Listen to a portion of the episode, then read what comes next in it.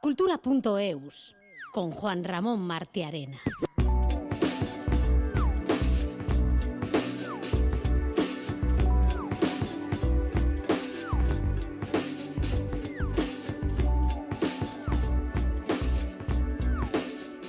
Renovarse o morir, ese dicho tan popular se aplica cada vez más frecuentemente en muchísimos ámbitos de la sociedad porque los cambios y la evolución que vivimos en los últimos tiempos son cada vez más rápidos. El Coldo Michelena Culturunea de Donostia ha sido la última institución en aplicar esa máxima y hoy ha presentado su nueva imagen de marca y su nueva página web. Los responsables del centro pretenden mejorar la accesibilidad con la web y destacan que el nuevo diseño refleja el compromiso de la institución con la cultura, el arte, la divulgación y el debate.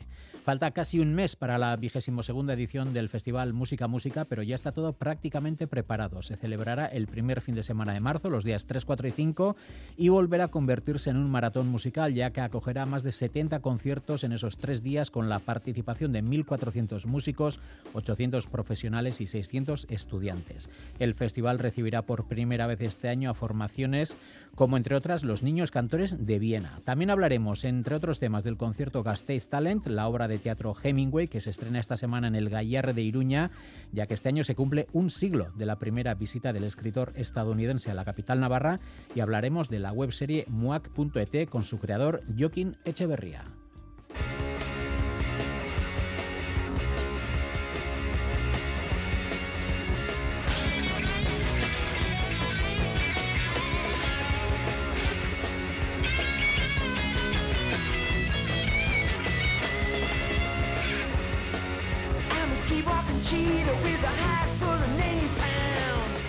Comenzamos con fuerza el programa de hoy escuchando este clásico Search and Destroy de Iggy and the Stooges, ya que el Raw Power, el disco que contiene este tema, se editó hace hoy exactamente 50 años.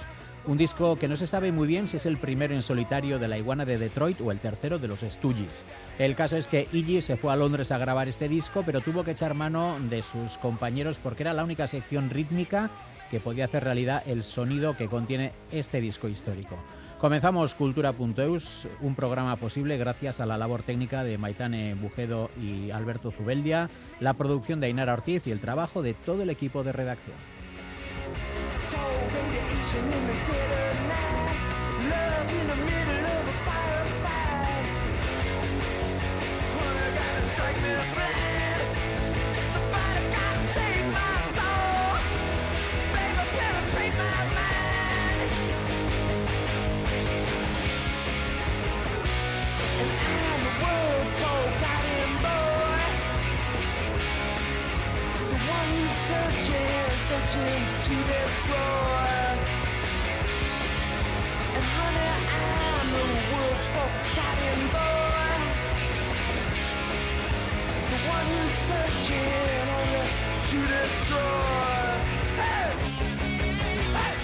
El Centro Cultural Coldo Michelena de Donostia estrena web y marca de identidad con el objetivo de facilitar la comunicación con la ciudadanía.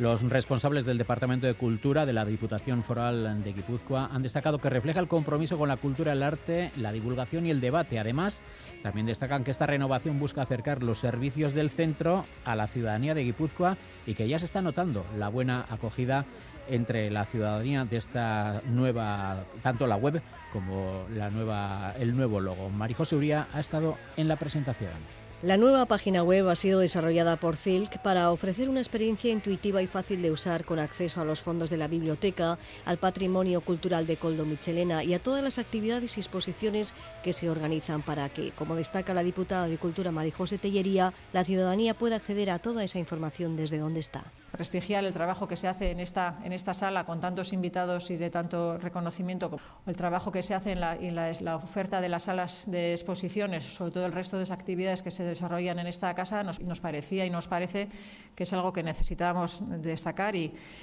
subrayar. Y por otra parte, la, la página web, donde bueno, pues con, con una presencia eh, también más importante de todos los servicios que desde esta casa se, se ofrecen, reconocen que esta casa es más que un edificio para llegar con todo el trabajo que desde aquí se realiza. Cuenta, entre otras posibilidades, con una amplia selección de materiales disponibles en streaming y también grabadas. Y el director del centro, Pachi Presa, recuerda que ya se está notando la buena respuesta de los usuarios. Y, bueno, estamos verdaderamente contentos con los, con los resultados porque los datos de seguimiento de las actividades son, son por streaming son muy reveladores de que es un, servicio pues verdaderamente apreciado para llegar, como decía la diputada, pues a, a todas las partes del territorio. ¿no? También se ha implementado nuestra presencia en las redes, en las redes sociales. Eh, decía que ha supuesto un salto cualitativo importante, tanto en la gestión de, cuentas de redes sociales y por último ya, pues lo que presentamos en este momento. Por una parte, la actualización de, la marca de Coldo Michelena Culturunea. La nueva identidad visual de Coldo Michelena o el nuevo logo por el que será reconocida a partir de ahora es un diseño de TGA. Refleja tres cubos que cobran la imagen de las letras K y M como representación de Coldo Michelena Culturunea. Nagore García es la responsable de la empresa. Lo que teníamos muy claro era trabajar con las siglas, con el KMK, dándole importancia a Cultura UNEA, por supuesto, jerarquizándolo al mismo nivel que Coldo Michelena, y eh, planteamos eh, un logo modular que, partiendo de la forma geométrica del cuadrado, trabaja con los tres elementos y funciona bien eh, en los distintos formatos. En cuanto a los plazos de transformación del nuevo proyecto de renovación del edificio, a principios de marzo se conocerán las empresas que se han presentado y han cumplido con el trámite. Entonces, el día de 1 de marzo os podremos decir cuántas empresas se han, se han presentado y, si han completado con los trámites en cuanto a presentar la documentación necesaria y la, y la obligatoria. A partir de ahí se conocerán las fechas del proceso de construcción.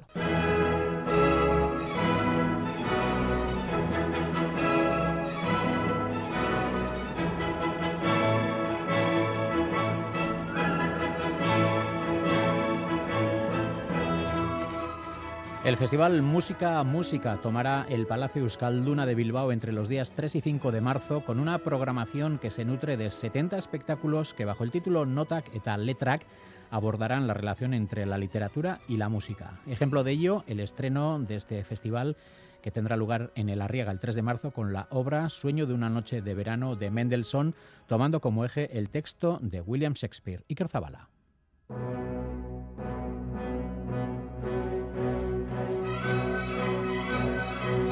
Música Música aborda su edición número 22 con su apuesta de concentrar en un único fin de semana múltiples propuestas en torno a la música. Juan María Burto, alcalde de Bilbao, se refiere a que se ha logrado mediante esta programación referencialidad musical. Ha hecho un completo recorrido por la historia de la música. Ha reunido a miles de intérpretes, ha organizado cientos de conciertos y ha acercado la música clásica a miles de personas y además ha contribuido al posicionamiento de nuestra villa de Bilbao como un gran escenario de la música clásica. Nota que tal letra que es el encabezamiento de esta edición que analizará el próspero puente que se ha dado a lo largo de los siglos entre la música y la literatura. Begoña Escribano, directora de Música Música demostrar los diálogos entre los grandes compositores y los grandes escritores. Un ejemplo de ellos, el primer diálogo de El sueño una noche de verano, bueno, que será un diálogo entre Mendelssohn y Shakespeare. La orquesta de Euskadi, por ejemplo, interpretará El Quijote de Strauss. Eh, César Frank, eh, su sonata ocupa ¿no? Un lugar en la novela de Historia de mis putas tristes de García Márquez, por mm. ejemplo. En total son 70 espectáculos que tomarán 7 espacios de la Euskalduna. Muchos se darán de forma simultánea, pues es una programación reducida a tres únicos días. Gonzalo Lavarría, concejal de Cultura. Es un auténtico plan y un auténtico maratón, porque se puede escuchar un amplio repertorio musical en un fin de semana y porque la duración de los conciertos, al menos en su mayoría, es de 45 minutos. Y los intérpretes son en total 1.400, algunos locales y otros llegados desde fuera intérpretes todos, ¿no? O sea, muchos eh, son profesionales, la mayoría, ¿no? En torno a los 800. Y, bueno, y el resto son jóvenes intérpretes que vienen de escuelas y conservatorios. Bueno, pues orquestas igual, ¿no? Estarán las orquestas de aquí, Bilbao Orquesta Sinfónico A, Euskadi Orquesta, la Orquesta de Navarra. Vendrán también Granada y Galicia, repite Castilla y León. De Europa vienen eh, la Orquesta de Cámara de Israel y la Orquesta Anima Musicae de Budapest. Y así el objetivo es, por una parte, satisfacer al aficionado musical fidelizado durante 22 ediciones y al mismo tiempo intentar llegar a un público nuevo.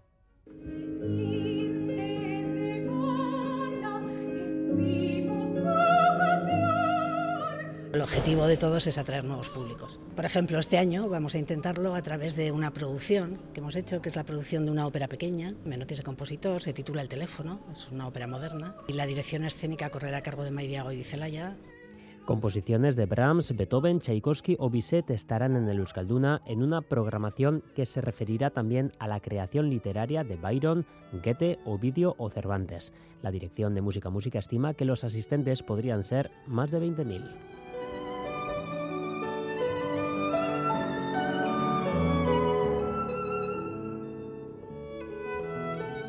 Vamos a seguir hablando de música clásica, pero de Bilbao pasamos a Gasteiz.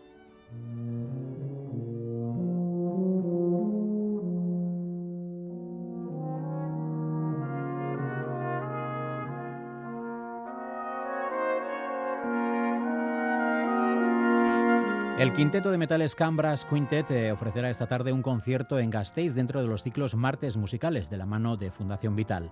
Se trata de una de las agrupaciones con más proyección del panorama actual. Guillem Cardona y Joan Pamies eh, a las trompetas, María Cervera con la trompa, Xavier Gil al trombón y Uriol Reverter a la tuba interpretarán un programa lleno de energía con una visión muy personal del repertorio elegido para este concierto. Obras de compositores como Bach, eh, Lutoslavski o Enrique Granado son parte de la propuesta musical de este quinteto a partir de las siete y media de la tarde en Vital Fundación Culturunea. Escuchamos a Uriol Reverter, miembro de Cambras Quintet. Visiones es un programa de concierto donde podremos, donde podréis escuchar todo tipo de música, desde música barroca hasta música más, más moderna, con piezas originales para nuestra formación, para el quinteto de metales, y también con, con obras que hemos hecho nosotros mismos los, los arreglos, digamos, de música, por ejemplo, de, de Rachmaninoff o también de Johann Sebastian Bach, y entonces lo hacemos dando nuestra visión de ¿no? de, de la música tanto original como los, los arreglos. Cultura.eus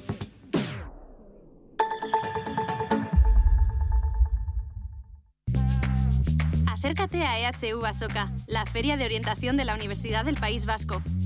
107 grados y mucho más. 11 de febrero en Bilbao. Prepárate para vivir los mejores años de tu vida. Infórmate en ehu.eus, Universidad del País Vasco. Adelante. Hola. Si buscas trabajo o nuevas oportunidades laborales, la Escuela de Soldadura Soldarte te ofrece una formación a medida y la posibilidad de un puesto de trabajo de calidad, sostenible y con futuro. Infórmate en la web del portal de empleo de Vizcaya. Diputación Foral de Vizcaya.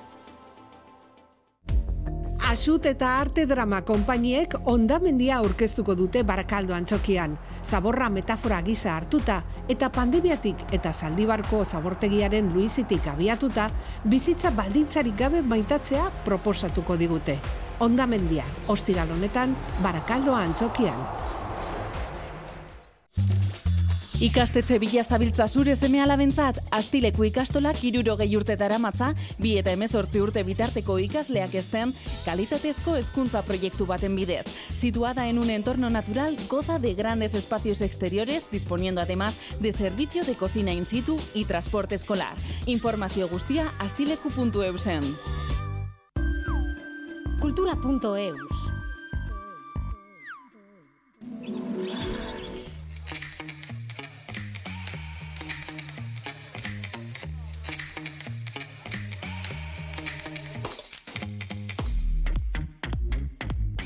La gran familia MUAC está de regreso en el canal Canal Dude. A través del nuevo formato muac.et, la webserie intentará responder todas las preguntas posibles sobre extraterrestres. A su manera, claro está. Bajo la dirección del productor y animador Joaquín Echeverría y al más puro estilo underground, MUAC se ha reunido con seis mujeres artistas de Euskal Herria que nos hablarán sobre su universo creativo. La webserie, rodada en el estudio Media Attack de Bilbao, en exteriores de Donostia, pero también en las calles de Filadelfia, la podremos ver todos los miércoles a las ocho y media de la tarde. Y desde Estados Unidos nos conectamos ahora con el creador de la producción marciana, Joaquín Echeverría. León, Joaquín. Arracha León, Arracha León Bueno, ¿cómo ha amanecido Nueva York? ¿Hace fresco como en Euskal Herria? Sí, sí, hace bastante frío, la verdad. Sí, sí, pero aquí estamos. Oye, había expectación para ver esta segunda temporada de la webserie MUAC, ¿no?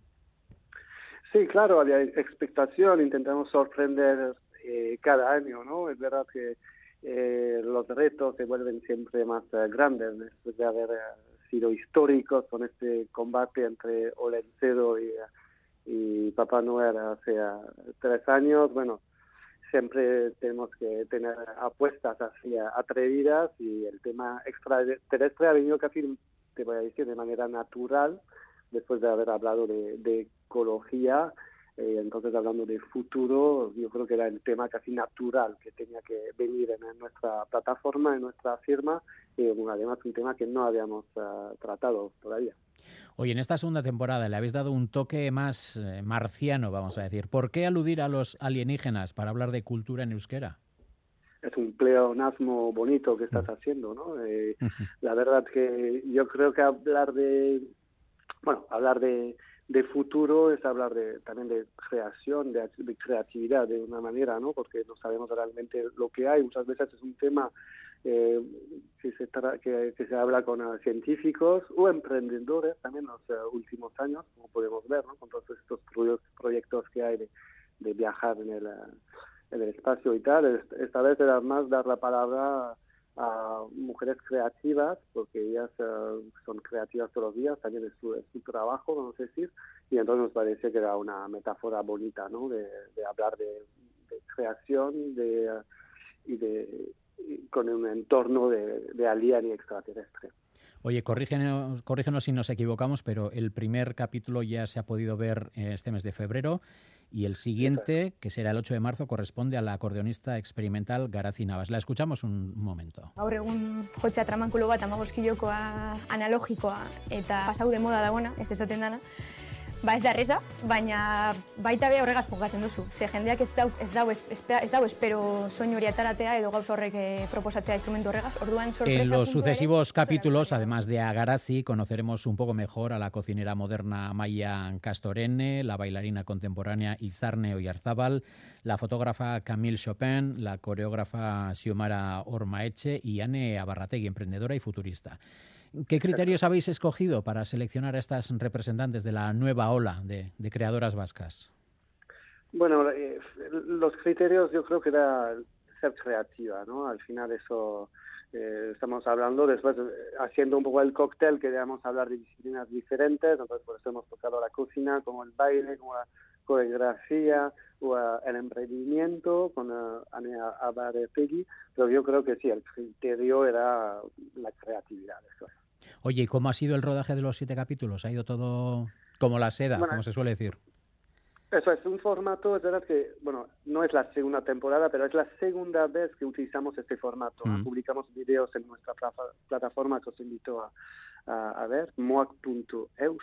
Y entonces es la segunda vez que utilizamos este formato de fanzine digital. Mm. Es verdad que lo hemos presentado uh, fuera también, hemos ganado unos premios en festivales eh, en Estados Unidos y tal. Entonces nos ha dado ganas y confianza, vamos a decir, para repetir esta fórmula, y mejorarla. Y, uh, y, entonces la, la construcción de, de, este fanzine es verdad que es bastante nuevo, vamos a decir, porque nos uh, empezamos con las entrevistas y a partir de las entrevistas tenemos ahí un, ingredientes para que los diferentes grupos creativos, que sean los que hacen los sketches, los que hacen los dibujos, los que hacen uh, la música, como los diferentes rap que vais a poder escuchar a través de, de, la voz de Musker, nuestro rapero, entonces se, se crean diferentes grupos de, de trabajo. Entonces así hemos tenido un grupo de trabajo en Euskadi, pero también aquí en Estados Unidos. Yo soy el presentador de, de, la web serie. Entonces eh, he grabado en una calle bastante oscura en, en Filadelfia durante el invierno. Para mí ha sido un, un rodaje bastante cañero porque hacía muchísimo frío, pero sobre todo era porque en un momento hay unas ratas han salido ahí atrás de mí en la calle, no las puedo aguantar, entonces ha sido toda una, algo interesante, vamos a decir. Este va a poder ver uh, aliens, eso está seguro, pero también uh, ratas dentro de uno de los capítulos. Oye, eh, has hablado de fanzine digital. Quería preguntarte también, por, aunque has, lo has desvelado un poco por la estética de los capítulos, que es totalmente urbana y dinámica. Imágenes superpuestas, fotogramas de series y películas míticas. Todo muy, muy, muy cuidado. Sí, la verdad que hemos hecho un trabajo que no hemos podido hacer uh, con las serie MOAC E.T. porque ha sido una creación, este fanzine digital, por accidente, porque se creó durante el confinamiento.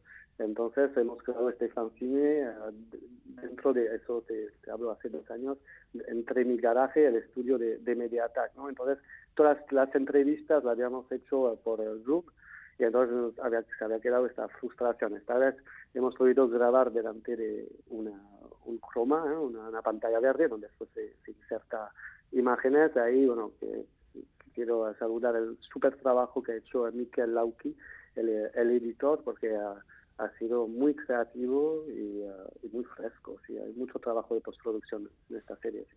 Oye, al hablar de estética urbana, de rap y de todos esos elementos, la gente ya le viene a la cabeza un público joven, pero al ser eh, mm, creadoras de la nueva hornada, vamos a decir, de Euskal Herria, yo creo que este, esta webserie puede ir tranquilamente destinada a todo tipo de público, ¿no? a todo el mundo que tenga interés en la cultura y en la creación. Totalmente. Es verdad que a, al principio, cuando hemos empezado con el proyecto MOA, que estamos más buscando mundos, no voy a decir marginales, pero mundos más underground, no menos conocidos, eh, y entonces eso era un poco era, eh, la temática. Entonces quizás sí estamos más en un mercado más venido. Es verdad que, que, que, que es como, no sé, como un buen vino, una cosa, y entonces... Eh, es verdad que los años pasan, hemos intentamos también eh, atraer más público y yo creo que no queremos perder esta identidad que tenemos porque venimos ¿no? de este mundo también de, de la contracultura, o la contracultura es algo que nos inspira, pero hemos querido ¿no? atraer a un público más grande. Hoy en día toda la gente está acostumbrado a ver imágenes a través de sus redes sociales, y hay un montón de imágenes y yo creo que el lenguaje moderno, el lenguaje urbano no habla solamente a un público joven, sino a un público más grande, está claro. Sí. Oye, ¿y ves eh, en un futuro no muy lejano, ves posible el salto a la televisión generalista o no contempláis esta opción? ¿Vosotros eh, estáis a gusto con el formato? No, la contemplamos totalmente. Eh, es verdad que nosotros publicábamos dentro de, de, de y después de haber hecho ruido con estos premios que hemos uh, ganado, nos vino Canal Dude, que es una pequeña televisión uh, que hace sombra a nadie, que es una, una pequeña televisión corporativa que está intentando mover un poco las cosas en, en el territorio del País Vasco, uh, del País Vasco francés a nivel de los contenidos en euskera y, y nos, nos dijeron, no, queremos participar, queremos también publicar estos videos. Entonces, bueno, hemos dicho, claro, es la primera vez porque nosotros uh, publicamos normalmente a través de, de moac.eus y de, uh, de las herramientas que existen, que son uh, YouTube y tal. Entonces, evidentemente, hoy en día nosotros lo que buscamos es tener más visibilidad posible. Y eh, cuando estamos hablando de contenidos en euskera, yo creo que el reto aquí es estar en los en canales diferentes, es multicanal, como se dice. Entonces, evidentemente, si, si hay una, una televisión que se agrega a, a MOAC, será bienvenida, evidentemente.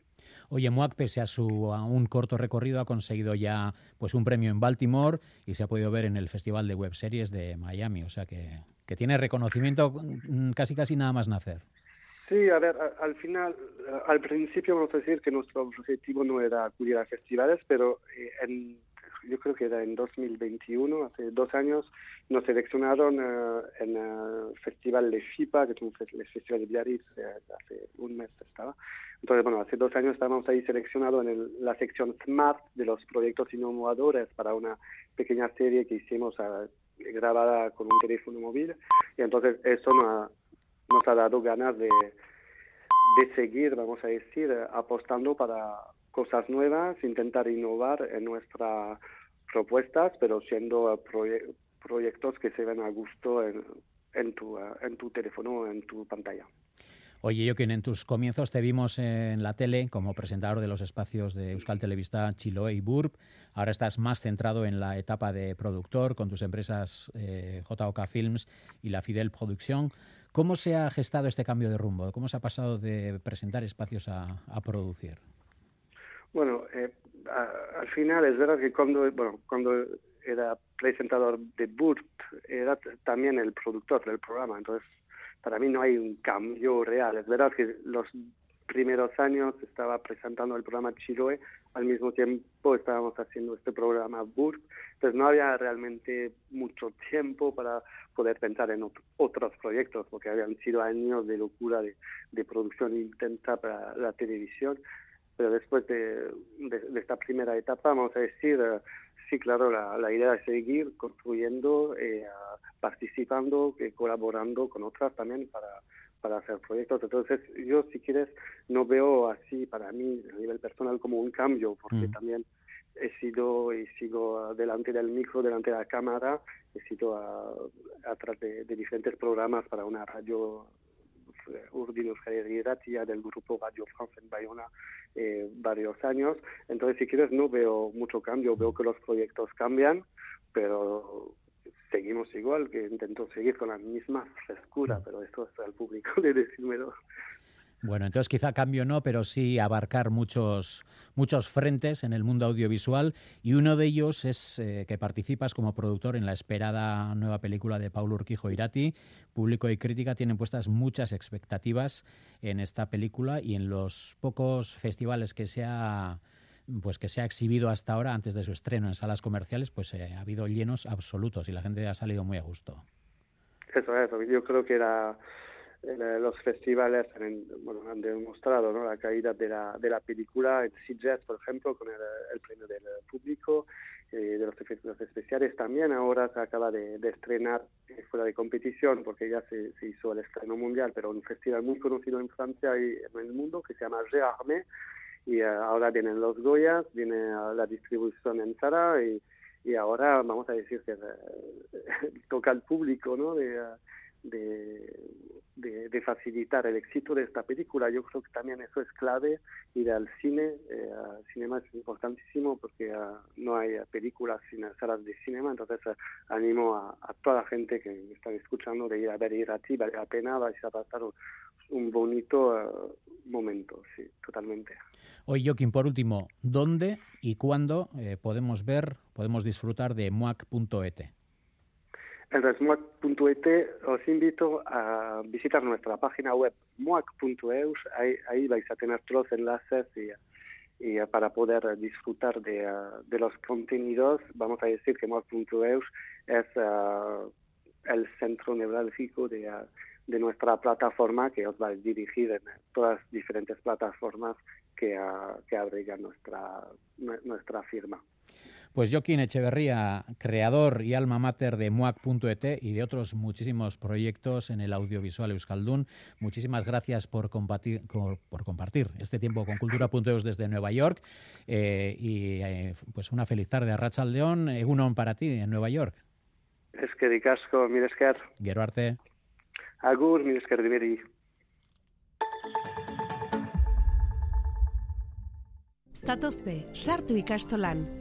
Ibilbide osoa daukagu prest, aurra erdigunean jarrita pertsona gisa dimentsio osoan gara dadin. Euskaratik eta euskaraz, euskal kurrikuluma ardatz hartuta. Ezagutzak eskuratzeaz gain, ekiten eta izaten ikasiko du. Irumila eta zazpieun langile, berrogeita mila familia, berrogeita amabos mila ikasle, lankidetzan Euskal Herri osoko eunda amairu ikastolei bultzada emanez. Gu ikastola, zu Del 9 al 12 de febrero, acércate a las ferias de Tafalla. Feria Caballar, Feria Artesana Agroalimentaria, Pelota, Certamen Avícola Euskal Oyoa, Mariñelak Damborrada, Boxeo, Sorotan Bele, Rifa del Cuto Divino, Herraldo Yak, Nafarla Yariak, Antigüedades y mucho más. Tafalla, Bedratzitik Amabirarte, Surezain. Subvenciona Turismo Gobierno de Navarra, Nafarroaco Gobernua.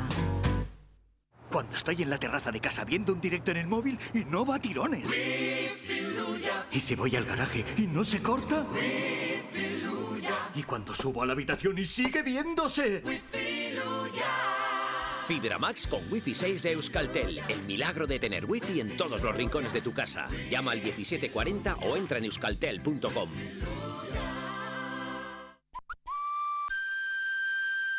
Cultura.eus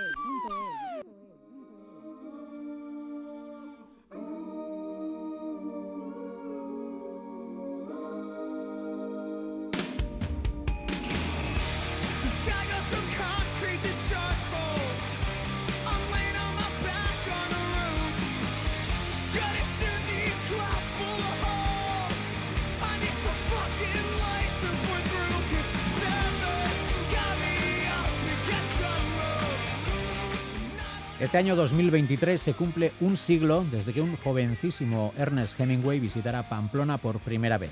Ahora, 100 años después, el Teatro Gallerre acoge el estreno en Europa de una obra de teatro que permitirá al público conocer a la persona, no al personaje. Hemingway es un montaje que repasa los hitos más importantes de la vida del famoso novelista, analizando qué hay detrás. El espectador tendrá la oportunidad de conocer un Hemingway muy diferente. El estreno será el jueves a las 8 de la tarde, como decimos, en el Teatro Gallarre. Itziar Lumbreras. Hemingway, ¿qué haces bebiendo hasta sol? Yo siempre bebo por una causa contra él. La botella es mi mejor compañera. Y si no puedo beberla, la uso como proyectil. Hemingway, la obra de teatro, traslada al espectador a los últimos meses de la vida del premio Nobel. Ingresado en una clínica psiquiátrica, se enfrenta a la amenaza de la pérdida de memoria y la imposibilidad de volver a escribir.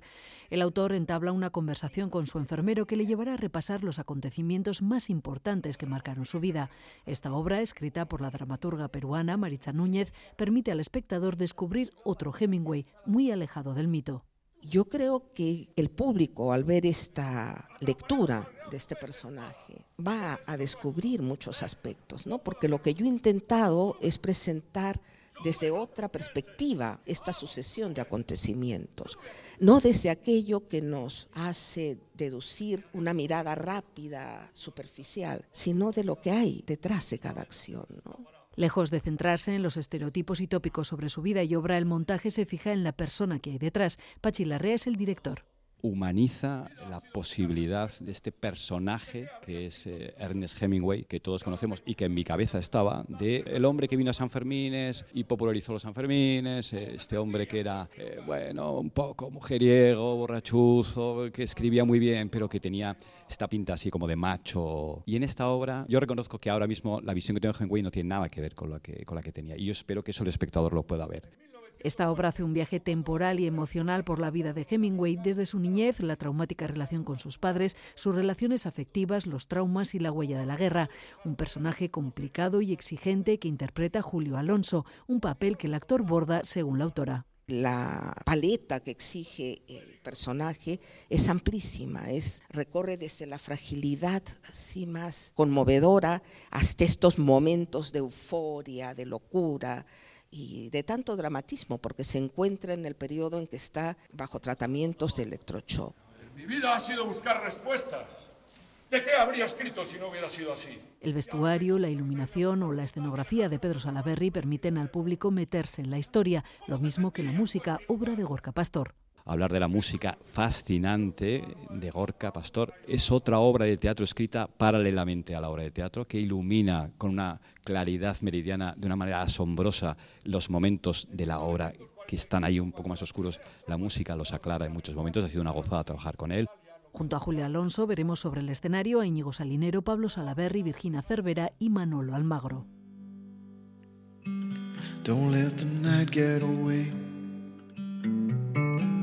Let's do something together. I believe there's only one way to get to heaven. Ooh, I feel human, whatever we're doing.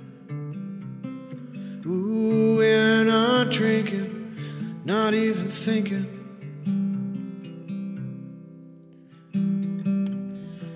Seguimos hablando, hablando de teatro porque la obra El teatro de Robert Lepage, una dramaturgia de la improvisación del autor bilbaíno Benjamín Alonso Barreña, ha obtenido el decimoquinto Premio Internacional de Investigación Teatral Artes Blay.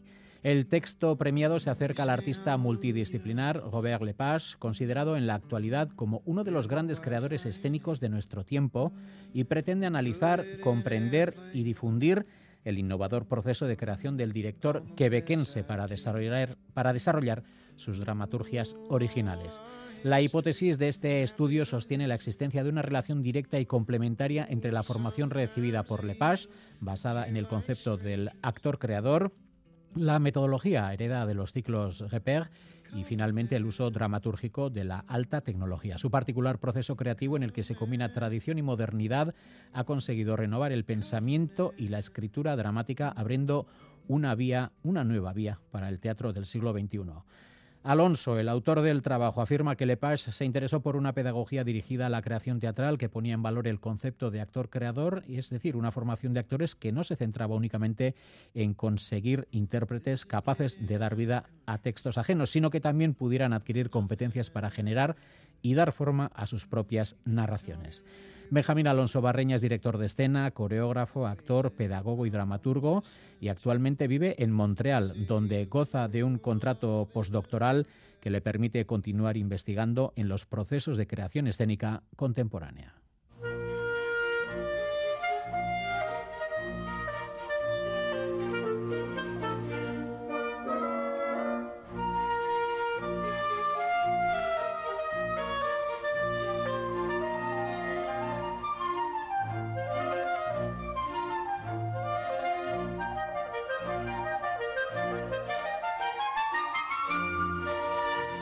La banda municipal de Gasteiz presenta la tercera edición del ciclo Gasteiz Talent, una en colaboración con el Conservatorio de Música Jesús Guridi.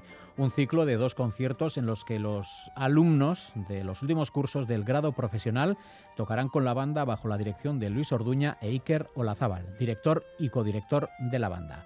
Los conciertos serán los días 17 y 24 de febrero. Mailo Driozola. El ciclo Gasteiz Talent es una gran oportunidad para los alumnos del Conservatorio Jesús Guridi. Trabajar con músicos profesionales es todo un reto para estos jóvenes. Ivonne Zamacola es el vicedirector del conservatorio una evidencia enriquecedora para la formación de nuestro alumnado y además ellos están viendo unas posibles salidas profesionales. A nivel educativo les proporcionan pues otro tipo de visión, una disciplina y sobre todo colaborar con profesionales ya consagrados eh, hace mejorar su nivel técnico. Una responsabilidad y eh, nos parece una gran vivencia para, para nuestro alumnado. Presentan dos conciertos muy diferentes. El primero se celebrará el 17 de febrero y será el turno de las dos bandas del conservatorio, un concierto que dirigirá Luis Orduña y que reunirá cerca de 100 músicos en el escenario. Iker Rolazabal es el codirector de la banda municipal.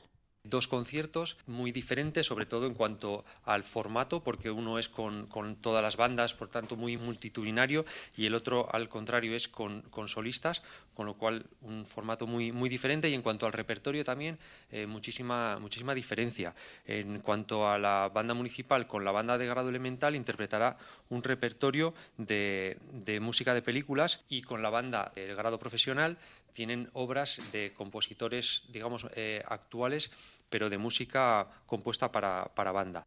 Nos lo decía Iker Olazábal, el formato del segundo concierto será totalmente diferente. El 24 de febrero, alumnos de los últimos cursos de grado profesional de piano, saxofón, flauta, clarinete y agrupación de chistus participarán como solistas en el concierto. Toda una experiencia para ellos. Escuchamos a Hitor Juez, alumno de clarinete, e Itziar de la Era, alumna de flauta.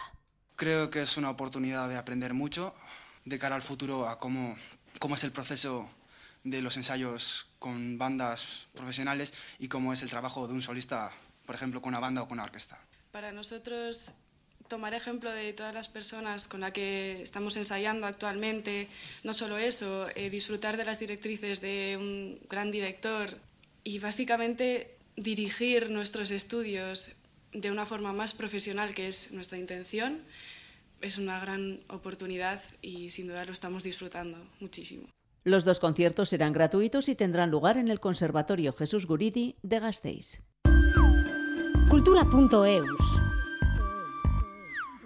Hoy martes, en el último tramo del programa, toca hablar de literatura con nuestra experta Patricia Millán. Arrachaldeón, Patricia, ¿qué tal? Arrachaldeón, muy buenas tardes. Bueno, bien. pues vamos a hablar de novedades publicadas en este principio de año. Empezamos con Salman Rushdie, que publica el libro seis meses después de su apuñalamiento el pasado mes de agosto en eh, Chotocua o, algo así, que mm. se, pronuncia la localidad esta del estado de Nueva York.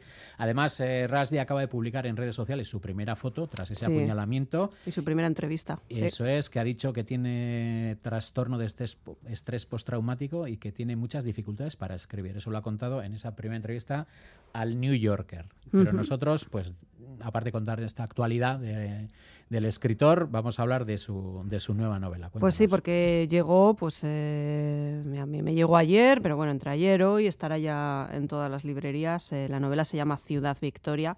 está ambientada en el sur de la India, a finales del, del, siglo XIV. Y bueno, era una novela que ya estaba prevista antes del, del ataque.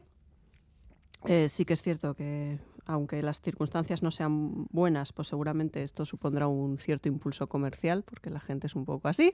Pero bueno, todavía habrá que esperar, hay que leerla y, habrá que ver qué, veredicto le damos. Es como que cuando se muere algún cantante o, escritor que hay un efecto rebote. Se venden los libros o los discos y, llega a las listas de, éxitos otra vez a los primeros puestos. Eso es. Y bueno, de hecho también, bueno, ayer también se fallaba el Premio Biblioteca Breve 2023, que este año ha recaído en la Cordobesa Rosario Villajos y su novela La educación física, eh, que será publicada en breve por Seis Barral, donde explora el cuerpo femenino y sus violencias a través de la historia de un adolescente de los años 90.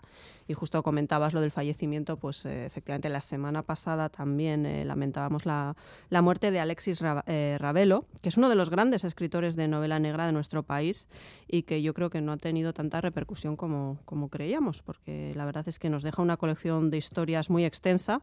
Están publicadas principalmente por dos editoriales, Ciruela y, Al revés. Y bueno, por mencionar uno de sus libros más representativos, por si alguien se anima a, conocerle si no le conocía ya, pues podemos recomendar La estrategia del pequinés, con el que ganó el Dasil Hamet de la Semana Negra de Gijón en 2014.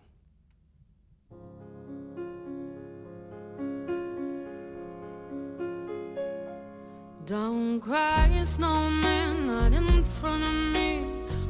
Your tears if you can't catch me, darling? If you can't catch me.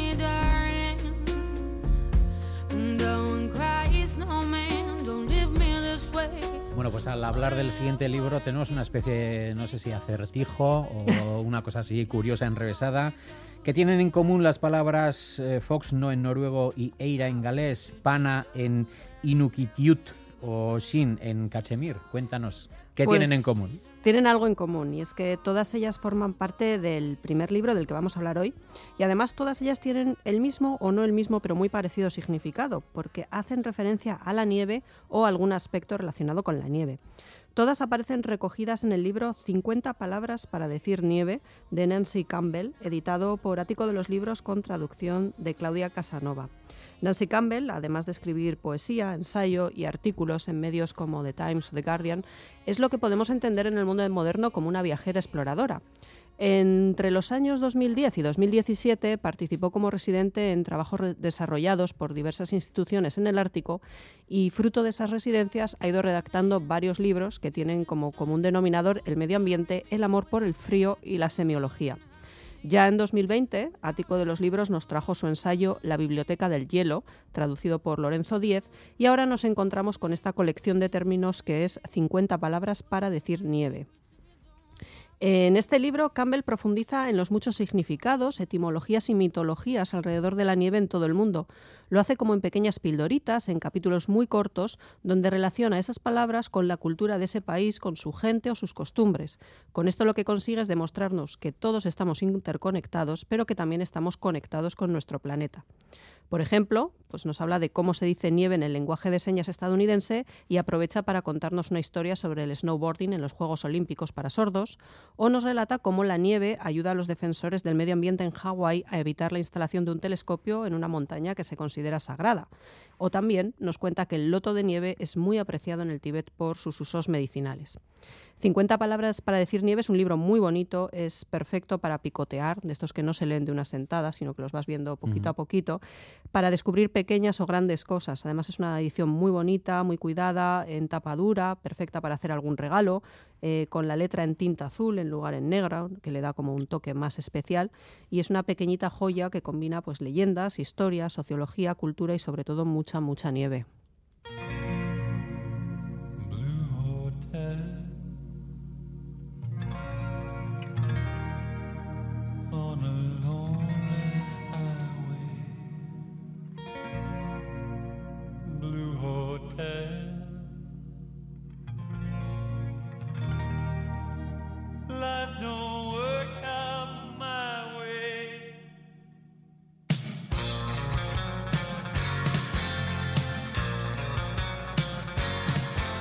Los acérrimos seguidores de este programa, que alguno habrá, digo yo, se habrán dado cuenta que ayer también escuchamos este Blue Hotel de ¿Ah? Chris Isaac porque va a venir al Music Legends, Sí, ¿no? Que siempre, pero siempre da gusto escucharlo. Dicha, dicho lo cual, eh, Marie Redonné es el seudónimo con el que escribe Martine L'Hospitalier, autora francesa nacida en 1948 en París. Vamos a hablar de ella. Sí, así eh, Marie Redoné dio clases durante varios años en un instituto antes de dedicarse por completo a la escritura. Desde que apareció su volumen de poesía Le Mort Ainsi en 1985, ha publicado cuatro novelas, una novela corta, numerosos cuentos y tres obras dramáticas. Eh, la historia, la novela de la que vamos a hablar hoy es Hotel Splendid, publicada originalmente en 1986 y que permanecía inédita en nuestro país, al igual que el resto de su obra que nunca había sido traducida al castellano hasta ahora. Nos llega gracias a la editorial Malas Tierras y con traducción de Rubén Martín Giraldez. Nos vamos a alejar mucho del frío ártico porque nos vamos a desplazar a la pegajosa y sucia humedad de un pantano. Allí es donde una mujer sin nombre, sin edad y sin rostro narra su pasión por el Hotel Splendid, que ha heredado de su abuela, quien lo mandó construir a orillas de un pantano con vida propia. Un hotel que está al borde de la ruina, que vivió tiempos de gran esplendor, pero que ahora es apenas un hostal de mala muerte para trabajadores del ferrocarril o para cazadores. Un hotel que sufre todo tipo de ataques, desde plagas de mosquitos hasta el atasco constante de los sanitarios. Trabajadora infatigable, nuestra narradora se consagra al cuidado de sus clientes, que llegan atraídos por los letreros de neón que brillan en la noche, mientras atiende a sus dos hermanas, Ada, que siempre está enferma, y Adele, una actriz frustrada. A pesar de tener un estilo único, las novelas de Redonet eh, se han comparado con las de la reciente premio Nobel Annie Ernaux o con Samuel Beckett, y es cierto que ella ha reconocido la influencia crucial que la obra del segundo ha tenido en su trabajo cuando afirmaba que Beckett abrió una puerta y ella entró por ella. Eh, Hotel Splendid eh, es un libro muy particular porque tiene una estructura complicada de mantener. Su narrativa es un flujo inagotable de oraciones muy simples, muy cortas, sin subordinadas y sin apenas complementos. Esto podría ser un problema porque la, sonori- la sonoridad eh, no es muy rica y es incluso monótona, como una sucesión de golpes de tambor. Pero, sin embargo, Redonet consigue que la historia sobrepase la forma para llevarnos por un camino de desesperación, de declive constante que se manifiesta en ese hotel que se derrumba y que es un personaje con voz propia. Y entre mosquitos, fango y sudor, es capaz de mostrar momentos de gran belleza que brillan en una prosa muy contenida. Hotel Splendid es una de esas novelas donde se aprecia lo difícil que es escribir fácil o aparentar que se escribe fácil, donde incluso las emociones están muy contenidas pero que se muestran con muchísima claridad.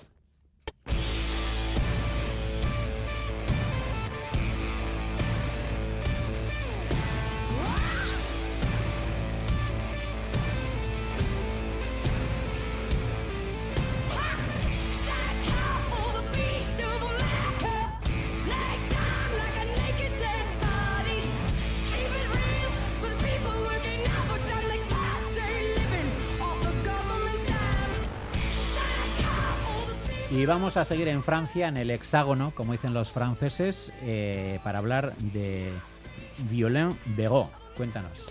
Pues sí, hoy parece que estamos plagados de, de autoras francesas. Uy, perdón. Lo siento. Tanto Eh, hablar de frío, eh, nos no, entra el catarro. yo vengo de un dentro- catarrazo, sí. Hasta dentro del estudio.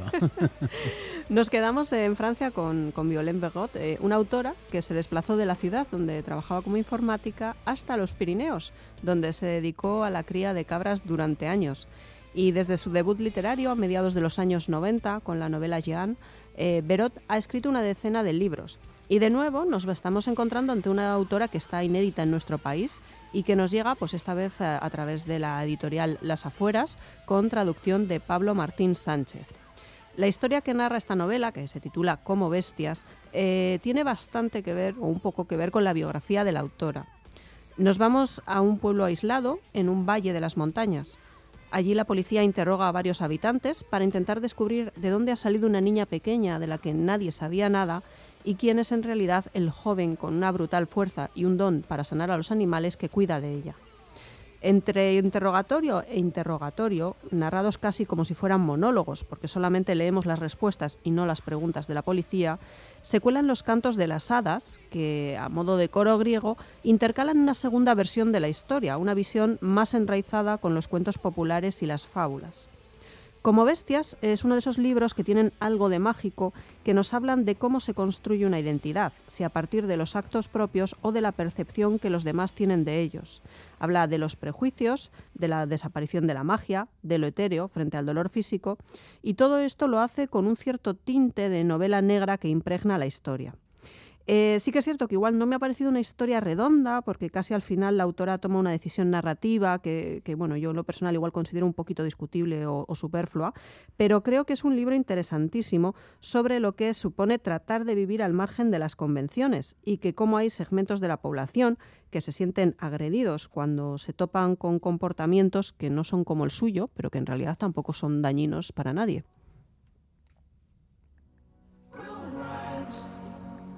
While the pillars all fall.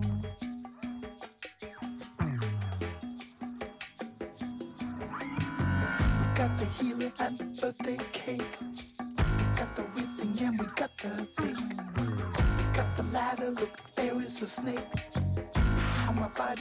Bueno, pues como siempre, Patricia, ha sido un verdadero placer escuchar, escucharte hablar de las novedades eh, con mucho frío y mucho acento francés, la verdad. Sí, hoy ha tocado, sí. Pero muy, muy interesante. Estupendo. pues hasta, hasta, la próxima. Hasta la próxima, en 15 días, si todo va bien. Eso es. en un par de eh, semanitas. Venimos eh, sin catarro, con la voz. Esperamos que sí, con, sin gárgaras, sin nada. las gárgaras las hacemos a la entrada. Esperas, nada. Vamos a venir perfectos la próxima vez. Estupendo. Pues nada, muchas gracias. Hasta dentro de 15 días. Venga, grabarte va y agur.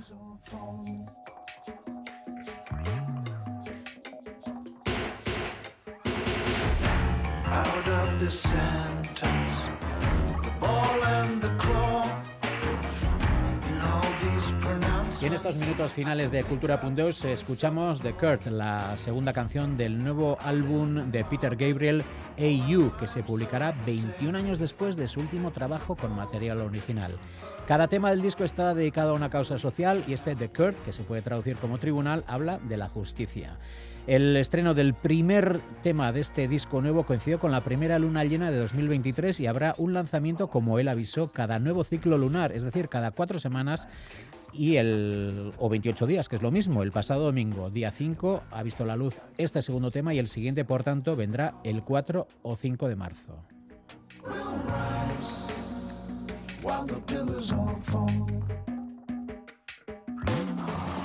Lost the line between the good and the bad. We lost the line between the sane and the mad. To draw the line across the right in your path. The line of conscience that we never have had. And the chord will rise while the pillars fall.